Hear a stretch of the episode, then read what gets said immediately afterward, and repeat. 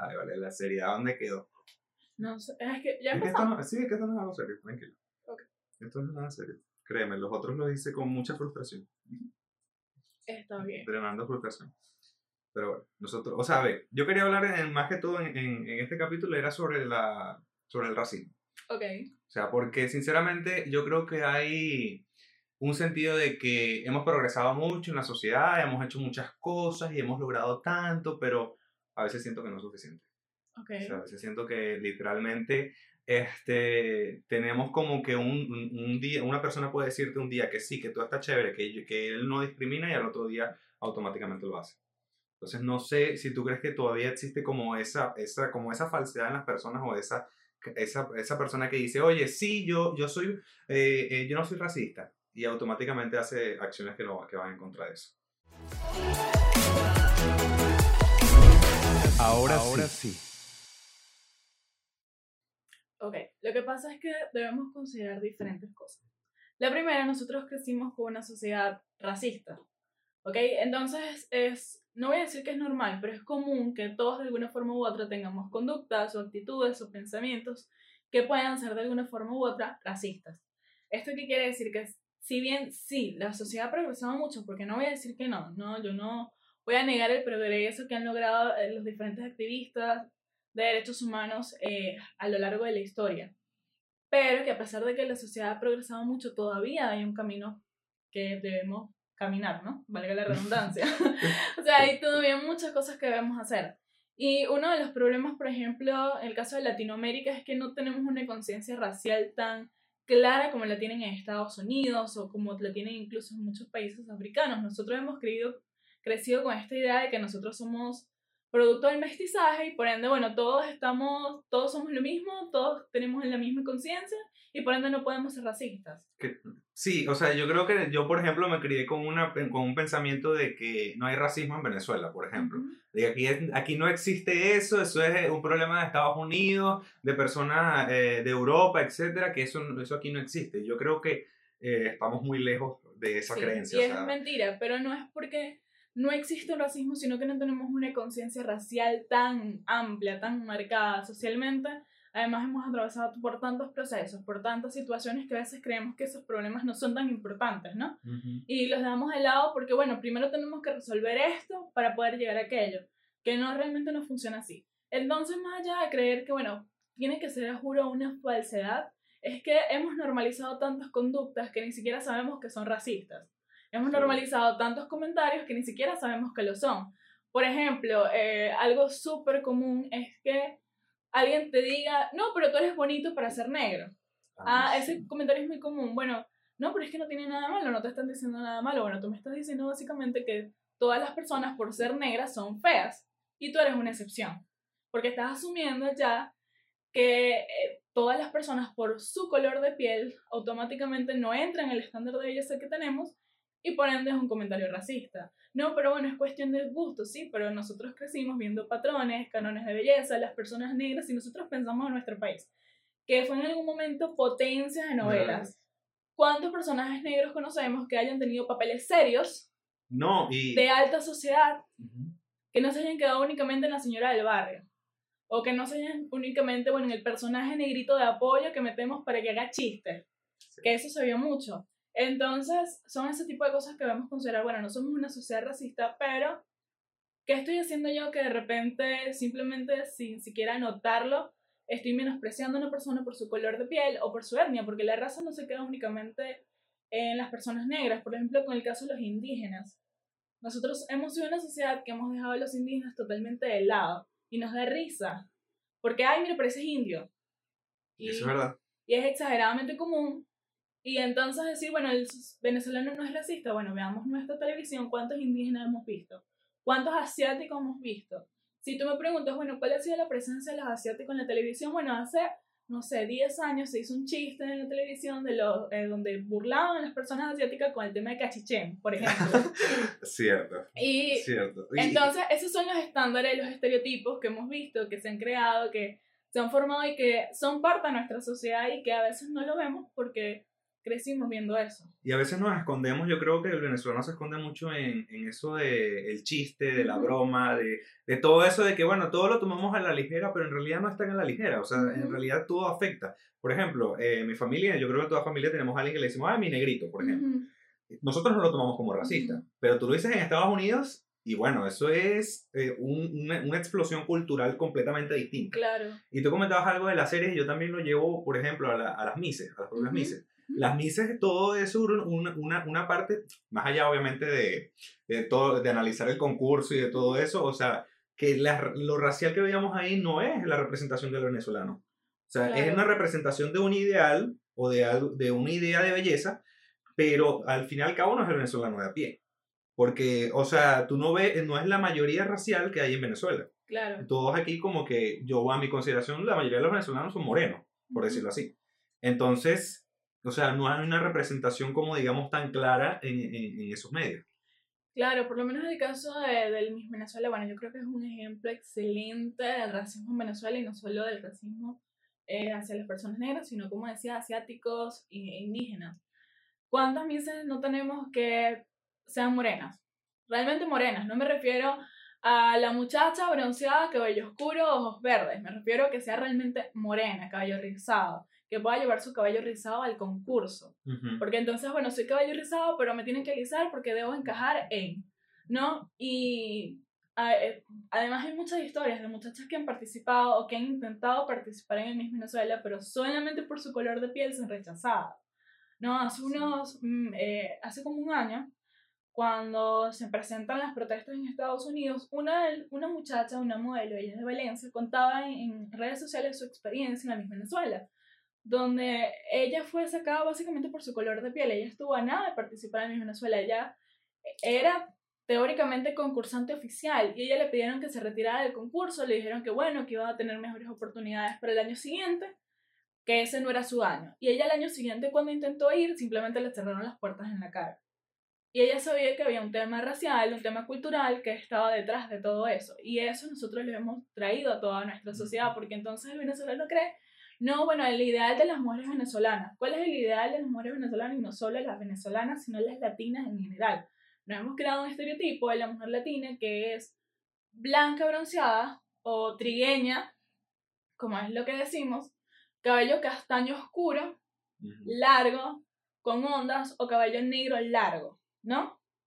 Eh, no sé, con curvas, ese es el, como el estándar, pero rasgos finos y labios gruesos. Ese, ese ha sido como el estándar en el que nosotros hemos crecido, que hemos visto en las series, en la televisión, hemos visto en las películas, tanto en Venezuela como a nivel latinoamericano en general. Obviamente hay ciertas diferencias y variaciones por países, pero nosotros hemos crecido con eso. Y yo lo llevo también, por ejemplo, ya que comentas las series y las novelas y todo eso. Nosotros hemos visto actualmente cómo, o sea, cómo plataformas digitales, Netflix, eh, dígase Disney y todo eso, han como eh, tocado el tema racial. Tocado el tema racial y en específico en estos días, por ejemplo, Netflix eliminó unas películas eh, con respecto a, a, temas raciales y todo eso. Y cómo, o sea, cómo la industria ha cambiado con respecto al tema racial. Porque es algo tan interesante cuando, cuando tú ves que ya uno inconscientemente notas las diferencias. Por ejemplo, yo estaba viendo una serie en estos días, una serie del 2000, ¿qué? 2010, algo así, y yo veía el, el, cast como tal de la serie y a mí me impactó tanto ver que todos eran blancos. O sea, no es el hecho de que no había ni, un, no había ni, ni una persona de tez morena en, en toda la serie, ni un asiático, un latino, nadie.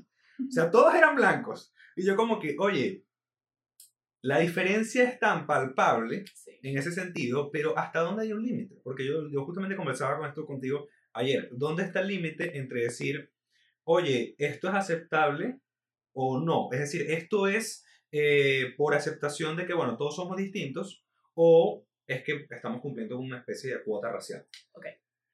Eh, hay dos cosas, ¿no?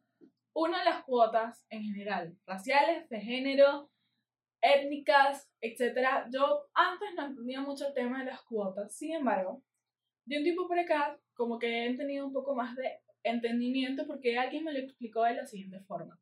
Las cuotas son algo de transición. Si tú tienes una sociedad, por ejemplo, que es abiertamente sexista, una sociedad que le cierra las puertas a las mujeres en la política, Y no porque no existen mujeres que estén capacitadas para acceder a esos puestos, simplemente porque por el hecho de ser mujer siento que no puedes estar en la política.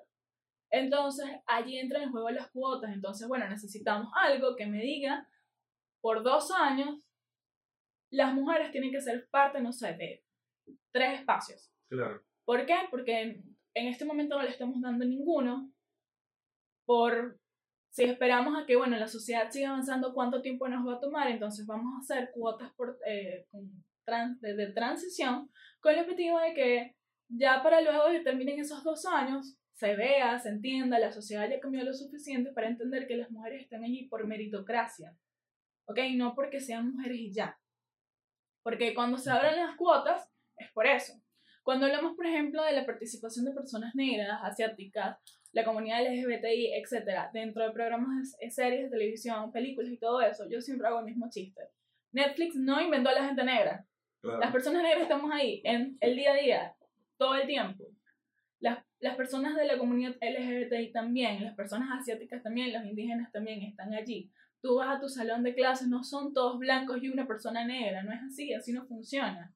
No, bueno, que hay sociedades donde se pueden dar dinámicas diferentes a nivel étnico, sí, pero quiere decir que siempre sea de esa forma o que es lo común. Entonces, si nosotros tenemos una, una serie de Netflix, por ejemplo, o por ejemplo, vamos a hacer un remake de Gossip Girl, y esa ha sido una de las cosas más comentadas. Entonces, pasamos a tener un Gossip, un gossip Girl donde todos son blancos, a que ahora tenemos, bueno, tenemos una muchacha morena, dos muchachas morenas, un muchacho eh, moreno, tres muchachas blancas y una asiática. Bueno, sí, qué exageración, es porque quieren meter a las razas. Ah, ok, pero ¿tú has visto grupos de muchachos que sean así? Sí. Entonces, ¿por qué es una exageración? Porque es mentira, o sea, no, no es un invento que Netflix está creando. Pero entonces, por ejemplo, nosotros podríamos decir lo mismo a lo, a, lo, a lo, a lo contrario, que también existen también entonces películas o digamos zonas en donde todos son blancos o todos, son, o todos son de otra raza, pero ahí es donde está el punto, que es la excepción o no la regla. Es decir, no es todo, no todo el mundo es blanco, no todo el mundo es negro. Y también entra el tema del contexto. Eso. Porque, por ejemplo, si yo estoy haciendo una película, una serie, eh, donde yo voy a hablar acerca de, no sé, voy a plantear una realidad, por poner un ejemplo. Voy a plantear una realidad de, no sé, las personas de clase alta de Estados Unidos. Se ha demostrado que un gran porcentaje son personas blancas. Ah, bueno, yo no puedo hacer un cast que sea únicamente de una forma o que se vea de esta forma porque quizás no va con la realidad que yo estoy tratando de plantear. Por ejemplo, yo estoy viendo una serie, o bueno, estaba viendo una serie que se llama Pose, y es una serie de Netflix, bueno, es de FX, pero está en Netflix, y plantea, por ejemplo, la realidad de las personas eh, trans en los 90. Pero plantea una realidad desde la mayoría son personas latinas y negras. Hay personas blancas, sí, pero ¿cuál es el papel de las personas blancas? Bueno, tienen un papel de discriminación o muestran otro lado de la historia porque ese era su papel en ese momento, esa era su posición. Es un, planteamiento de la realidad de ese contexto. Yo no puedo simplemente entonces en esa serie meter a una persona blanca dentro de ese caso todas las personas negras y meter a una persona blanca y ya a que sea parte y viva como que si está teniendo una discriminación que realmente no tenía en esa época a vivir algo que no estaba viviendo en esa época, que no entendía en esa época. Y entonces por ahí entramos que una de las últimas, o sea, de series y, películas que han sido históricas y donde se critica también que hay un caos completamente blanco, pero también era una realidad de esa época. Eso. O sea, era, era, no, era no, es, o sea, no entra en el límite de decir, oye, esto es inclusión, cierto, pero, oye, es una realidad que expresada de lo que pasaba en ese momento. Claro. Entonces, yo justamente en estos días, eh, bueno, estos días, digo, hace como dos meses, ella estaba viendo una serie que era sobre una, como una, una realidad completa, completamente, voltear la tortilla, una realidad completamente distinta a lo que estamos viviendo, en el cual era un reino africano, por decirlo así, que se había expandido a nivel mundial y era completamente lo contrario. Las personas de tez negra eran las, entonces las que mandaban y los otros eran los, los, los segregados. Y me impactó tanto ver eso porque es algo donde uno ve como la doble realidad, o sea, lo que aplica para unos pero no aplica para otros. Y lo ves en un contexto completamente distinto. Y yo rescato mucho eso porque es expresar una queja o una, o, una, una reivindicación, pero de una forma distinta. Claro. Porque no es lo mismo decirle a una persona, por ejemplo, blanca, un, un supremacista blanco, decirle, oye, pero es que tú me estás discriminando. Pero la persona te va a decir, no, porque eso es un problema. Te va, te va a decir, como, oye, pero eso no es mi problema. O sea, Ujú. eh, eso es la realidad, así, así es como nacimos. Y si hubiéramos nacido de forma distinta. Claro. O sea, es Y algo- también, o sea, por ejemplo, yo personalmente, y y esto es algo totalmente mío, no estoy de acuerdo, por ejemplo, en retirar películas. Ah, sí. Yo no estoy de acuerdo en retirar películas. O sea, yo siento que el arte, ya sea eh, a nivel de pinturas, música, eh, cinematográfico, etc., no solo es para entretenernos, ¿no? También sirve para documentar la historia, sirve para reflejar momentos históricos y nos ayuda también a entender y a comparar el momento histórico que vivimos en algún momento. Bueno, vamos a retirar este mm, X película porque tenía un hecho racista o sexista o lo que sea. No, porque eso refleja lo que eso era normal en ese momento. Ah, pero si tú me haces una película en el 2021 donde me pones las mismas actitudes, ah, bueno, ahí sí tengo derecho a decir, hey, o sea, La sociedad ha cambiado, la sociedad ha progresado, hay nuevos estándares o estamos desarrollando nuevos estándares, estamos dirigiéndonos hacia otro futuro. Entonces, ¿cómo tú vas a hacer esto este año? Por ejemplo, tú ves las series 20 2020, 2021, incluso pasa con Wings, por ejemplo, que hacen comentarios feministas.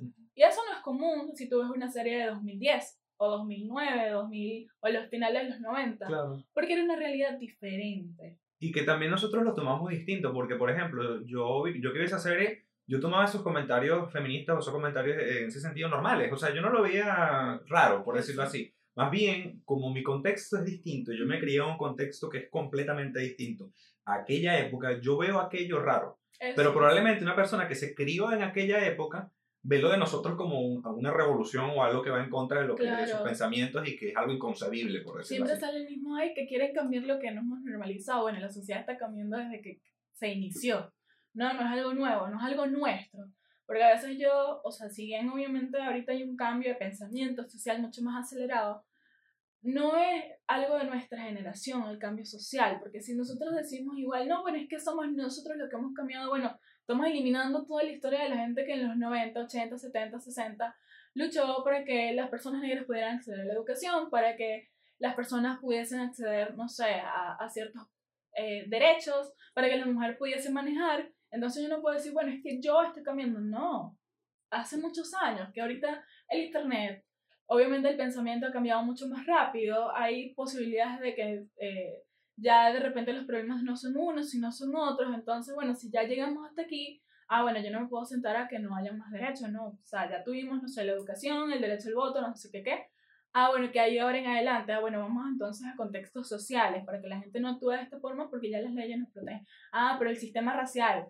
Entonces son muchas cosas y obviamente van a ir cambiando, van a ir mejorando, van a ir desarrollándose porque los derechos son eso, son progresivos. Es que no, nunca termina de evolucionar. Este, una de las cosas que, por ejemplo, a mí me enseñaban en la carrera que, que tú adquieres derechos pero no los pierdes. Ujú. O sea, tú no puedes perder, por ejemplo, un Eso. derecho que, que tú adquiriste hace 40 años, tre- 30 Claro. años, no lo puedes perder, porque independientemente que hayan violaciones de derechos humanos, que eso es, mira, constante y sonante, Sí, pero este, al fin y al cabo sigue siendo tuyo. O sea, sigue Claro. siendo tuyo por, por más que uno lo vea. Y en este mundo que ha sido tan globalizado y que las personas expresan su opinión tan claramente, vemos como antes, por ejemplo, este, no había una unión, por decirlo así. O sea, no, a- ahora vemos como una especie de dos bandos. ujú, La persona que está en, eh, eh, que, eh, en aceptar esos derechos y en seguir adelante y las personas que están en contra.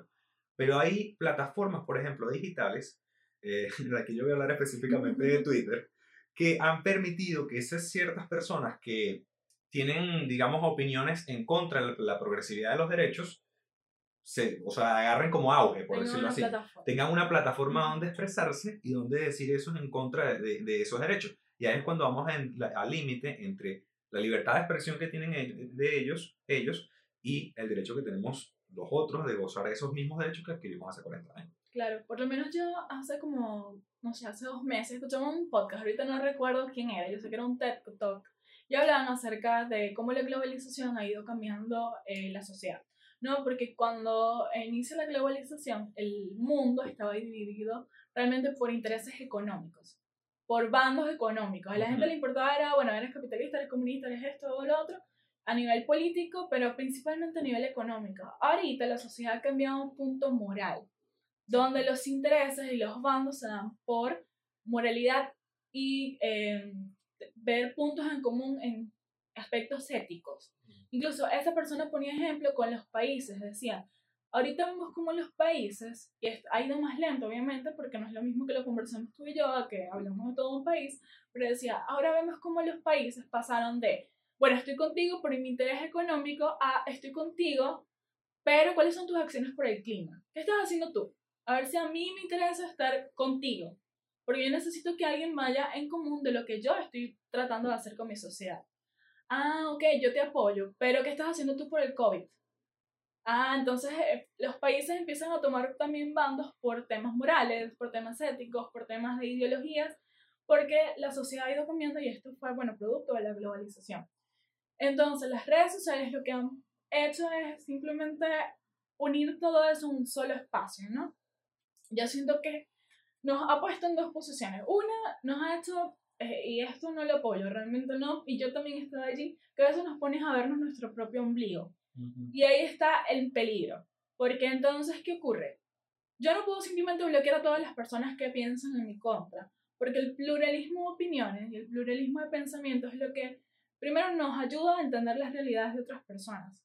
Y eso es sumamente importante si queremos vivir en un mundo, si queremos ser ciudadanos. Yo tengo que entender y tener la posibilidad de ponerme en los zapatos del otro. ¿no? Y en segundo lugar, porque el, el, pluralismo de opiniones también nos ayuda a veces a ponernos limitaciones donde no sabemos que debemos tener. Eh, y en las redes sociales, entonces, con todo este tema de que muchas veces, bueno, yo solamente voy a seguir gente que hable como yo, voy a leer el medio que piense como yo, voy a, no sé, ver las noticias que digan exactamente lo que yo quiero leer. Entonces tenemos la idea de que, bueno, esto es mi único correcto todo lo que esté afuera está mal. Y esto es el único estándar y todo lo que esté fuera de eso está mal. Y, ojo, que disculpa que te interrumpa, que aún así siguen llegándote, a pesar de que tú tengas esa, como esa, esa estructura, ese filtro. por decirlo así, la persona que no está de acuerdo contigo llega. o sea, llega, llega y te lo dice de frente. Mm. Unas más respetuosas que otras y otras con opiniones mucho más cerradas que otras, pero al final al cabo te lo va a decir y esa es, digamos, la ventaja y la desventaja al mismo tiempo de la red social. Porque, por ejemplo, redes sociales, eh, yo sigo con Twitter, redes sociales como Twitter, o sea, hacen cosas tan maravillosas saliendo del tema de racial, discriminatorio y todo eso, hace cosas tan maravillosas como, bueno, eh, conseguir un medicamento, conseguir colaboraciones, este, personas que no tienen trabajo, conseguir trabajo, etcétera y cosas tan horrorosas como discriminación, eh, cancelar, cancelar a una persona. Bueno, bueno, hay personas que merecen ser canceladas. Yo no estoy de acuerdo con el cancel culture. Debo confesarlo, no lo estoy de acuerdo porque todos tenemos derecho a reivindicar y cambiar nuestra opinión. Eso sí. Que hay cosas que hay que pensarlas más, sí, pero no estoy de acuerdo realmente porque todos deberíamos tener la oportunidad de cambiar de opinión. Y lo, y lo que pasa también... Que hay límites, obviamente, porque las acciones generan consecuencias y las personas deben asumir las consecuencias de sus acciones, ok. Pero no quiere decir que, bueno, yo voy a sacar los tweets que hizo una persona en el 2006, cuando tenía 15 años, sobre este tema. O sea, me sacas los tweets que yo tengo del, 2011 y bueno, bueno ahí vas a ver unas cosas. Twitter, o sea, ver mis estados de Facebook Facebook te recuerda lo que escribiste en el 2011 y unas cosas que... Claro, las personas tienen derecho a, reivindicarse. Pero ahí voy al siguiente, por ejemplo, eh, saliendo un poco de ese tema, por lo que pasó con el presidente de Estados Unidos, el expresidente de Estados Unidos, con Donald Trump, que le cerraron la cuenta de Twitter, después le cerraron la cuenta de YouTube, después le cerraron la cuenta de absolutamente todas las cuentas. Ahí entramos también en, la parte de dónde está el límite entre la libertad de expresión y, y, y, y digamos, eh, la, la, la, parte moral de no herir a la otra persona, por decirlo así. Porque, por ejemplo, tal vez un comentario para nosotros que es racista, para otra persona puede ser un comentario normal, un, chiste. Y es que es una, una, situación que es tan... O sea, que no es, no es tan claro el límite ni la... es muy subjetivo. Pero, por ejemplo, en el caso de, Donald Trump, y, nosotros debemos entender la libertad de expresión como todos los derechos, no es un derecho absoluto, todos los derechos tienen limitaciones todos y absolutamente todos los derechos. Tú tienes derecho a la libertad privada, pero eso no quiere decir que tú te vas a meter en una casa y decir que es tuya. ¿Me explico? O sea, no todos los derechos tienen una limitación. Y es que al final al cabo la libertad plena no existe. Eso, porque nosotros, y las limitaciones o las regulaciones, por más feas que suenen, ¿no? alguien me decía, bueno, pero tú no puedes estar a favor del autoritarismo de los gobiernos, no, pero nosotros debemos entender que las normas están allí porque eso es lo que permite una convivencia social, porque si no hay normas y vivimos una anomia completamente, entonces realmente, ¿qué tanta convivencia podemos tener? La libertad de expresión ocurre igual, nosotros debemos entender la libertad de expresión, uno no defiende, no protege, perdón, discursos de odio. También está el tema de la difamación, también están temas eh, relacionados al riesgo que puedas poner a la sociedad. En el caso de Donald Trump, esa es una de las, eh, de las consideraciones que hacía Twitter. No puede seguir usando, uno, usando su cuenta personal, porque no usaba la cuenta como presidente para eh, llevar no solo discursos de odio, sino generar como más descontento social para ir a. Claro. ¿Entiendes? Eh, no es lo mismo, bueno, no le está cerrando la cuenta, no sé, a la señora que vive en una casita por allá y un día dijo, deberían salir No, le está cerrando la cuenta a una persona que tiene millones y millones de seguidores, que tiene una influencia enorme y que además está invitando a hacer ciertos actos que van en contra de, no solo de las leyes, sino que van en contra de la moralidad. ¿No? Entonces debemos preguntarnos, bueno, estoy en contra de que le cierres, pero ¿realmente es una violación a su libertad de expresión? No, porque la libertad de expresión no defiende los discursos de odio. Y además, si todavía tienes la posibilidad de usar un espacio como es tu cuenta oficial como presidente y no lo haces, es por algo. Entonces, Twitter, si Twitter, Twitter cierra cuentas a una persona hasta por derechos de autor. No hubo hace unos meses donde le cerró un montón de cuentas a personas de a personas normales simplemente porque usaban la palabra morir en su cuenta. Ah, bueno, hiciste un tweet con la palabra morir, bueno, eso pone en riesgo a la sociedad porque no se puede generar X cosa. Bueno, cerrada tu cuenta.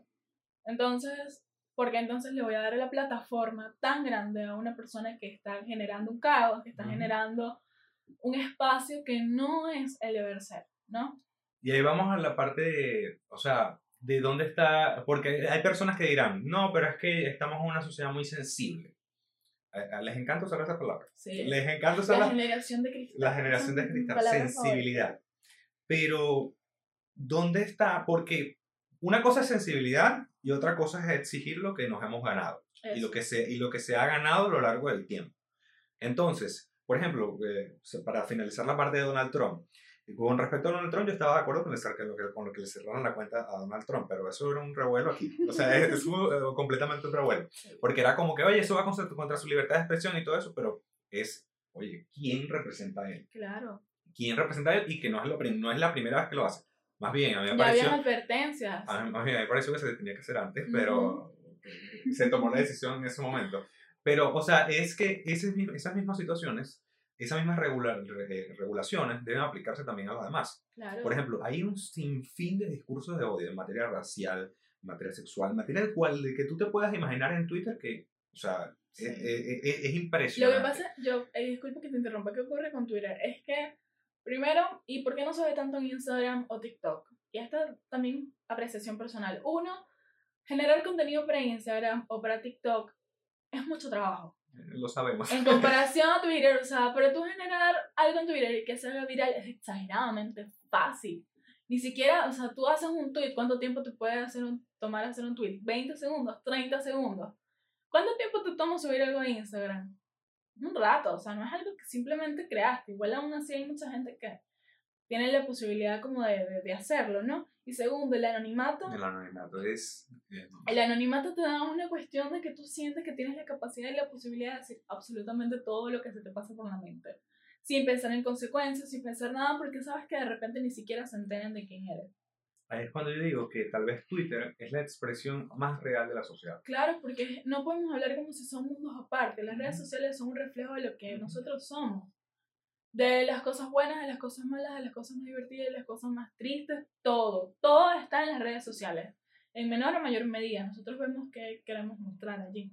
Claro, y, y, como Twitter es como Twitter es la fosa de la sociedad, pero también en parte porque la sociedad es un foso, o sea, la propia sociedad es un foso. Y nosotros estamos, o sea, estamos en una sociedad donde aparentamos mucho, o sea, las personas aparentan mucho aceptación, aparentan mucho de que, oye, sí, yo te acepto porque, bueno, tú eres una persona, este, de, no, no eres de mi etnia, yo te acepto, pero al final y al cabo vemos las realidades en redes sociales, vemos las realidades que se aplican en, Twitter y en otras redes sociales. Pero bueno, más, más que toda la conclusión de esto es que hay mucho, mucho que falta para progresar. Claro, yo, yo de verdad yo no niego que yo siento que todos somos hipócritas y yo me incluyo, yo no soy experta, yo no siento que sea mejor que los demás ni que tenga la moralidad para señalar todo lo que está mal con un dedo porque yo no soy quien, porque yo también soy hipócrita, porque yo también tengo dobles estándares que ni siquiera los noto, ¿no? Pero sí creo que algo y algo que incluso que, que ayer como que era lo que más daba vueltas en mi cabeza es que a veces simplemente debemos aprender a escuchar y tratar de entender. Yo no pido o no buscamos o yo no busco que todo el mundo concuerde con lo que yo pienso. A veces obviamente uno se estresa y uno quiere como que dame la razón, o sea, entiende que yo tengo la razón y eso no es así. Pero a veces tú simplemente quieres que la persona se siente y te escuche y diga, ok, dime lo que tienes que decir y yo voy a intentar entenderte. Yo voy a intentar ponerme en tus zapatos y voy a intentar ponerme en tu posición y sabes que, o sea, ese comentario fue hiriente, pero dime por qué, yo te escucho, ¿no? Que no sea, no, te es demasiado sensible y ya. No, pero dime por qué crees que fue sensible, por qué, por qué crees que, que estuvo mal, explícame. Que estuvo de acuerdo contigo después o no es otra cosa. Ya es problema de esa persona. Pero que por lo menos existe la posibilidad de escucharnos. Porque yo también soy alguna de las que dicen, no, no lo voy a escuchar porque... No, pero a veces sí necesitamos decir, mira, ¿sabes qué? Yo no soy quien para opinar de este tema de esa forma. De repente tú sabes más que yo. Échame el cuento. Y entonces son esas situaciones que nosotros estamos dejando de lado porque creemos que únicamente nos tenemos que encerrar en nuestra forma de pensar. Y ya. Y, y sabes, bueno, sí, tú eres de alguna forma u otra. Y si bien nos permite ver muchas realidades, también nos permite entender y notar que hay un camino por delante. Porque la gente que hace un comentario en Twitter no quiere decir, bueno, lo hizo en Twitter, no, es porque esa persona piensa así. Y en su día a día esas conductas están reflejadas de alguna forma u otra. Entonces, ¿qué hacemos nosotros para entender de que, bueno, esa persona piensa así, pero quizás mañana piense distinto? Pero para que vaya del paso al paso es que se tiene que sentar un día y escuchar y entender porque quizás debo pasar del paso A al paso B. Claro, y uno, no, y uno mismo no puede llegar reactivo. O sea, por ejemplo, si esa persona está abierta a entender el paso A al paso B, uno no puede llegar imponiendo y diciendo, oye, esto es así. Porque al fin y al cabo hay que debatir y hay que refutar y hay que hablar realmente. Lo que pasa es que nosotros estamos acostumbrados a no conversar. Lo que pasa es que eso es muy difícil. Y yo lo entiendo, o sea, yo, yo a veces... Y a veces es mejor dejar pasar. Sí, Ah, eso, eso también es importante. Dejar pasar. Yo antes me enganchaba con cualquier cosa que veía, con cualquier persona, con cualquier comentario, con cualquier cosa que simplemente estuviera en contra. Y ahora digo, mm, vale la pena. O sea, voy a hablar con una pareja o voy a hablar con una persona que me va a escuchar. Ah, bueno, voy a hablar con la persona que me quiere escuchar. Ah, bueno, hablo. Porque yo antes era, bueno, tú también. Pero ¿sabes qué? O sea, a mí no me gusta que me regañen. Y cuando una persona me empieza a regañar, yo la voy a dejar de escuchar. Y así como yo, creo que la mayoría lo hace. Entonces, si voy a llegar yo a regañarte a ti porque yo me quedo más superior que tú, ¿tú me vas a escuchar realmente? No. Porque bueno, ¿y qué se cree este que va a venir a gritarme a mí? Yo voy a ir a mi mundo y no le voy a escuchar ni nada. Claro, eso sucede. Y más que, bueno, así nosotros vamos a concluir aquí, pero más que, más que llegar a una conclusión es decir, oye, estamos en un proceso, o sea, esto no va a terminar aquí. Esto, lejos de terminar, más bien esto sigue, sigue, sigue y vamos a seguir adquiriendo derechos y también de entender que, bueno, hay que escucharnos. Hay que escucharnos para poder negociar y poder, por decirlo así, aceptarnos un poco más y superar todo esto. Porque al final y al cabo, todo esto es una curva. Nosotros vamos a llegar a un punto, un punto cumbre, eh, eh, digamos, en esta pelea, por decirlo así, hasta que esto se estabilice, dejemos atrás las cuotas, las cuotas raciales, dejemos atrás todo eso, para realmente estabilizar todo. Así que bueno. Ahora, Ahora sí.